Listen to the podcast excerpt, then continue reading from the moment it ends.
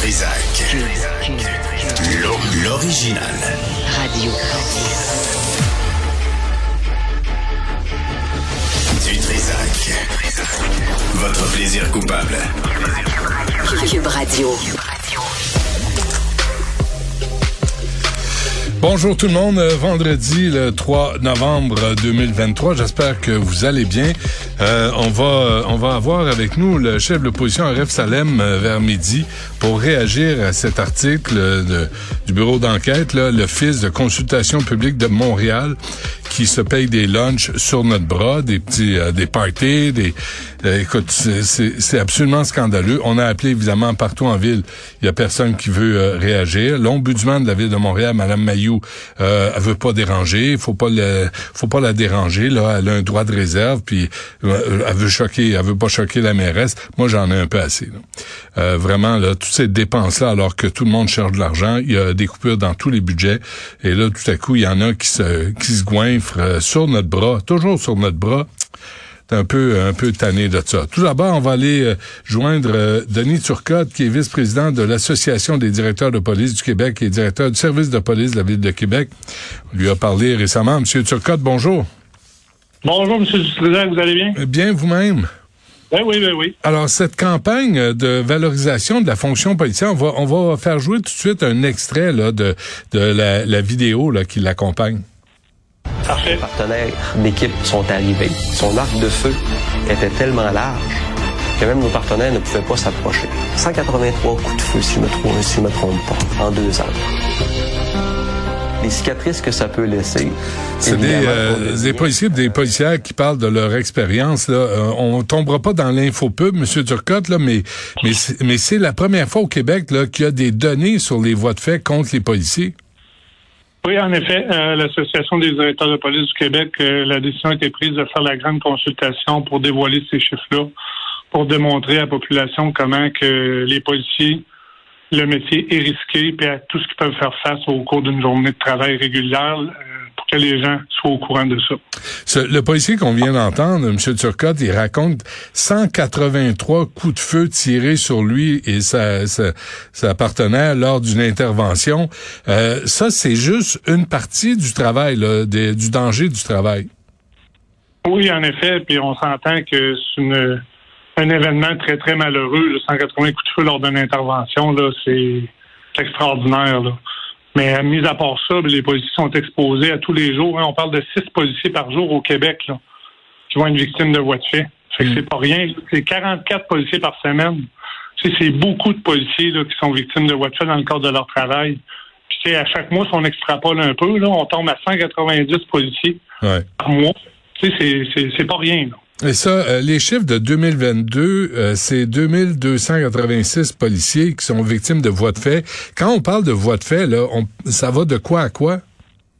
Ben, c'est soit que le policier est bousculé, il est poussé, il est giflé, on voit ça aussi, euh, qui se fait euh, agresser par plusieurs individus en même temps, donc tabassé, attaqué avec un objet ou même être pointé par une arme à feu et des fois même échange de coups de feu, ça va jusque-là.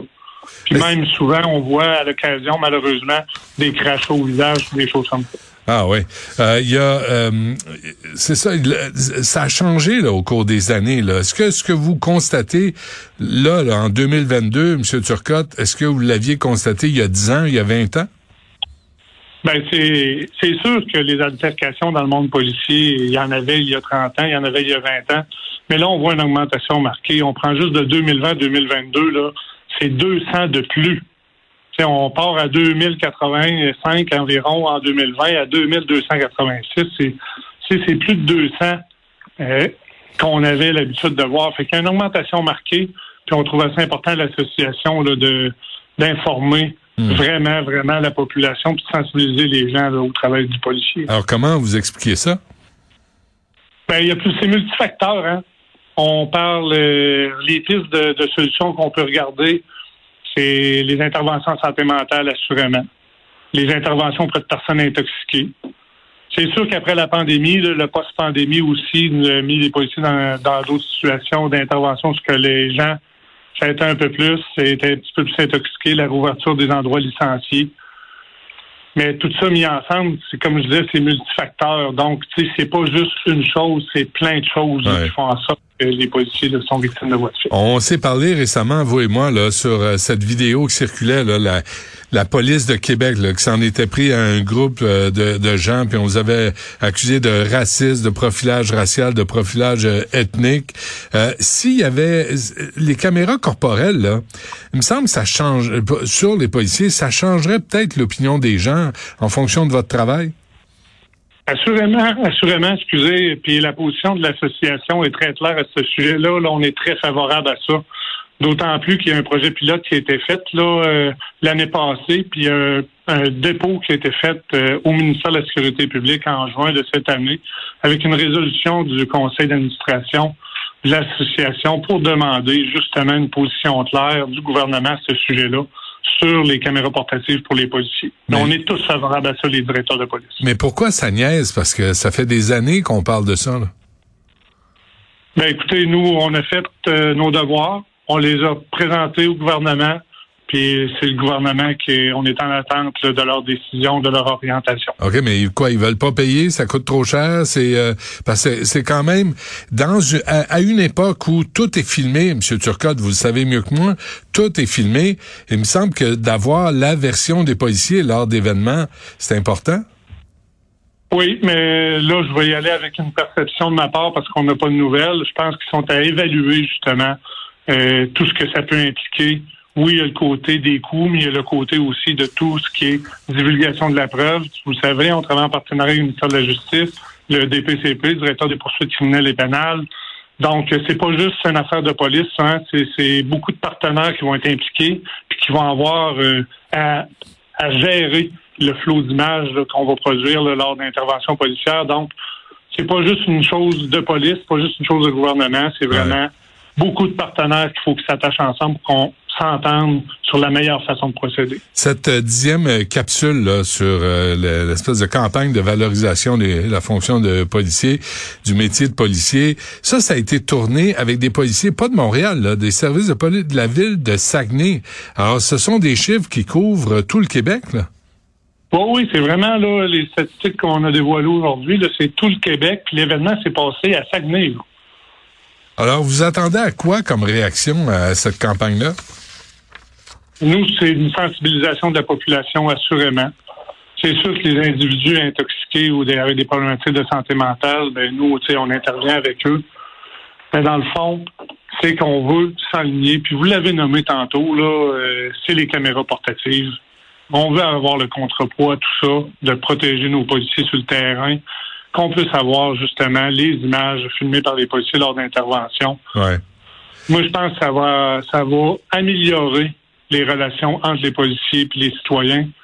Puis les, citoyens qui vont oser, qui vont oser affronter des policiers, puis de se mettre dans le trou, ben au moins c'est une preuve supplémentaire que les policiers vont avoir. Puis euh, on tombera plus dans les allégations, euh, dans les rumeurs, dans les, les espèces de campagnes euh, de dénigrement des corps policiers. Vous êtes pas parfait là, vous faites des gaffes, il y a des bavures, c'est sûr là, ça va toujours arriver, il va, il en avoir d'autres, mais d'avoir euh, l'œil juste là sur ce qui se passe, c'est quand même important. Oui, c'est une chose, mais moi, je voudrais que l'ensemble des policiers, quand ils rentrent travailler le matin, puis je parle pas juste des policiers du service de police de la Ville de Québec, l'ensemble des policiers du Québec, tout le monde part toujours sa journée de façon positive, puis veut le meilleur pour le citoyen. Fait que nous, là, c'est l'image qu'on dégage, puis on veut faire connaître la fonction policière pour que les gens comprennent c'est quoi le travail de policier, puis qu'ils travaillent avec nous, et non pas contre nous, puis avec des mauvaises perceptions. Ouais.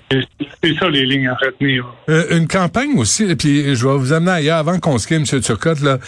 Parce que, tu sais, je pense à ce qui se passe dans les écoles, dans les cours d'école, dans les classes, les élèves face aux, aux, aux, euh, enseignants, puis le rapport à l'autorité qu'on a perdu. C'est pas une question de se soumettre puis de se comporter en, en bétail, mais quand même de reconnaître l'autorité de chacun. Est-ce que ça, ça vient jouer dans le rapport entre le citoyen et les policiers, où on ne reconnaît plus euh, l'autorité du policier? C'est sûr qu'il y a une, une, une partie de la population là, qui reconnaissent plus ça. On a des citoyens souverains, vous le savez, c'est quoi ce phénomène-là, mais on a aussi toutes les autres personnes qui ne respectent pas les lois. C'est à la base, il y a un paquet de citoyens, ben pas un paquet, le moins possible, c'est ce qu'on souhaite, mais beaucoup de gens ne respectent pas les lois, donc ne respectent pas les policiers. Puis nous, ce qu'on veut faire avec ces capsules-là, c'est de démontrer que les policiers doivent être respectés, puis qu'ils travaillent pour le bien de la population et non pas contre la population. Parfait. Bon, ben c'est euh, c'est dans l'air là. C'est la dixième capsule qui est lancée euh, aujourd'hui. Denis Turcotte, euh, vice-président de l'association directeur de police du Québec et directeur du service de police de la ville de Québec. Merci. Bonne chance. Merci de nous avoir permis de vous parler. C'est gentil. Au revoir. Bonjour.